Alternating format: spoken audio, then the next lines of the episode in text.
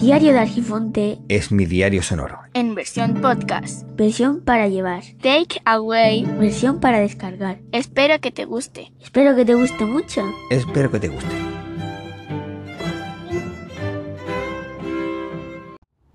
Hola, muy buena. Resulta que no iba a grabar, pero es que dándole vuelta a las cosas, eh, la cosa se está poniendo bastante complicada no estoy hablando solamente con el tema de la guerra de Ucrania, porque guerras han habido y están habiendo bastante cerca nuestra. Y sin embargo parece que ahora sí estamos más afectados. Es lógico, es en territorio, en territorio europeo. Pero cuando ocurrió la guerra de los Balcanes no veía yo a los medios de la forma que están ahora. Y eso también era una guerra bastante cruel y cruel, pero literalmente. Una guerra siempre es cruel, pero eh, había genocidio y se han ido juzgando a la gente precisamente por esa razón. Ya veremos a ver con el tiempo qué es lo que ocurre con esta guerra, pero vamos, también podríamos decir que está sucediendo cosas bastante desagradables, por no decir otras palabras más, más graves. La cuestión es que, por un lado, está uno preocupado por lo que está ocurriendo también en Chernóbil, porque eso ya puede provocar algo bastante más complicado eh, de, ver cómo puede llegar a afectar. Al parecer hay unas 200 personas técnicas que están allí dentro, que llevan ya varios días dentro de, de la sala y no los dejan salir, están a punta de pistola y la verdad que no sabe uno lo que puede ocurrir, porque tengo entendido que tenían que tener un tiempo máximo de estancia allí para evitar problemas de sobreexposición a la radiación que sigue habiendo. Y por otro lado, que es una guerra. Una guerra que, por otro lado, no sabe uno lo que va a suceder, si va a lanzarse, que se sabe por dónde se lanza el misil, pero después el misil o el dron puede llegar a Croacia, como ha llegado uno. Y a mí me extraña mucho que ese dron haya llegado a Croacia así como el que no quiere la cosa y haya caído en un parque donde no había nadie como el que no quiere la cosa. Es que se me había ido, te ha ido y, cruza varios países, algunos de ellos de la OTAN, y encima cae en un parque donde no ocurre nada, afortunadamente. No sé, lo veo yo cosas muy raras. Y luego el tema de la calima que todo el mundo está hablando y España es maravilloso, va haciendo memes, riéndose de todo porque somos estupendos para reírnos de todo, pero esa calima que llega hasta, hasta, vamos, no sé si ha llegado a Francia, pero al norte de España ha llegado. Y es curioso, eh, por aquí en Malaca estamos acostumbrados que algunas veces venga, en Canarias también están acostumbrados, pero que ocurra toda España, pues ha coincidido al parecer con la con Celia, que ha dicho, venga, vente por aquí. La cosa es que al parecer hay un laboratorio español y otro eh, francés, si no me equivoco, que ha detectado que hay cesio 137, cromo, níquel en ese polvo. Es decir, que ese documental que habíamos visto nosotros, bueno, los que ven documentales de las dos, ¿no?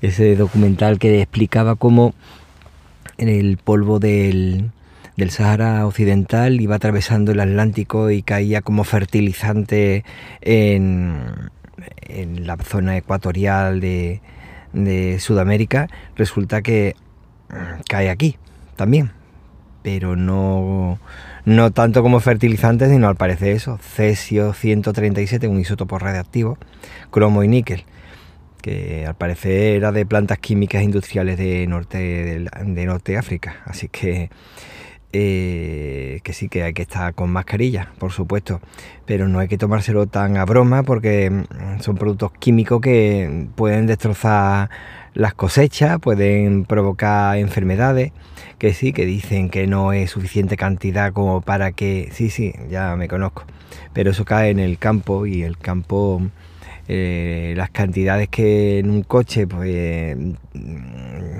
te pueden ser que te lo ha ensuciado, como comentaba ayer, pues quizá en el campo va directamente a la comida.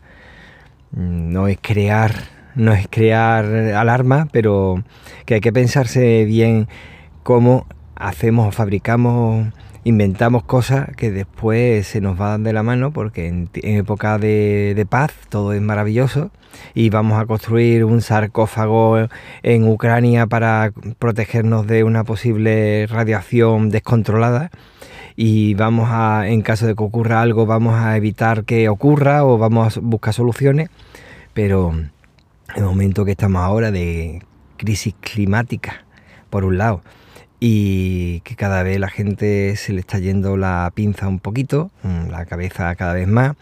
Ahora dos años escuché a un podcaster muy conocido, además muy seguido, pero que muy seguido, y además que vive de, ser podcaster y que ha recibido muchísimos premios.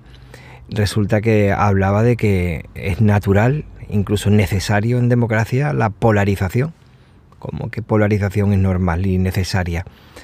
En democracia lo que hay que ver es sentido común, que las personas sepan lo que quieren, que se les informe para que sean capaces de decidir, pero eso de que la polarización, la polarización te lleva directamente a, la falta de raciocinio, eh, a, no pensar, a dejarte llevar por las tripas, por la por, lo que te dice el instinto, que al fin y al cabo ya se han hecho estudios, incluso con cucaracha, de que cuando hay un momento de estrés, la gente sigue al primero que considera, que no tiene por qué ser así, por lo general no lo es, que la gente considera que lo ve seguro. Ah, lo ve seguro, pues entonces se sabe lo que tiene que hacer y entonces lo voy a seguir. Pero después se demuestra que lo llevan al precipicio y los tira. Mm, incluso se tira el mismo líder que ni tan siquiera en ocasiones se da cuenta que es líder. Eh, no hemos evolucionado demasiado y por lo tanto creo que mm, jugar con fuego como estamos ahora me parece bastante arriesgado. Deberíamos de pararnos un poquito y no, no ir un poquito más allá de lo que estamos yendo porque la polarización nos está llevando a una situación ya mm, fea con el tema de la crisis climática que muchos lo niegan y con el tema de Ahora China mm, dice que va a ayudar militarmente a, Rusia. Eh, no sé, no sé por dónde van las cosas. Y después ocurre lo de la calima, que parece que es una tontería, pero mm, de tontería tiene poco. Es cierto que ya tenemos en los coches, gracias a la calima, productos radioactivos pero la cuestión es que no tenemos el, condensador de flujo que nos ayudaría a ir hacia atrás y sentar en la silla más de uno para que hable antes de que empiece a disparar. Bueno, venga, un saludo y un abrazo. Hasta luego. Si soy capaz de encontrar dónde se está grabando. sí, aquí, venga. Un abrazo, hasta luego. Con esto se ha terminado por hoy. Espero que te haya gustado. Si es así, puedes compartirlo con tus amigos. Si no, puedes aprovechar y compartirlo con tus enemigos. Puedes descargarlo, aunque luego no tengas mucho tiempo para escucharlo y ese título concretamente no te llame mucho la atención, pero mira, mejoras las estadísticas y así me ayudas de otra forma. Suscríbete para no perderte nada nuevo que se publique. Puedes poner 5 estrellas y una reseña en Apple Podcast como en Spotify y un me gusta en iVoox. Si quieres puedes dejarme también un mensaje de texto en iVoox. También puedes dejarme un mensaje de texto en este último mandarme un correo electrónico a argifonte.podcast.gmail.com, dejarme un mensaje de voz en la web de la plataforma Anchor, anchor.fm barra el diario de Argifonte. Puedes entrar en el canal de Telegram t.me barra Argifonte Podcast para compartir tu opinión o tu entrada de blog o de podcast cuando tengas relación con el tema tratado. En redes sociales soy Hermes-Gabriel en Twitter, victor.zotum.net en Hapsila Víctor Gabriel o Hermes Gabriel en el resto de Fediverso. Cuídate para cuidar a los demás y recuerda que el tiempo corre, vuela, así que apresúrate despacio.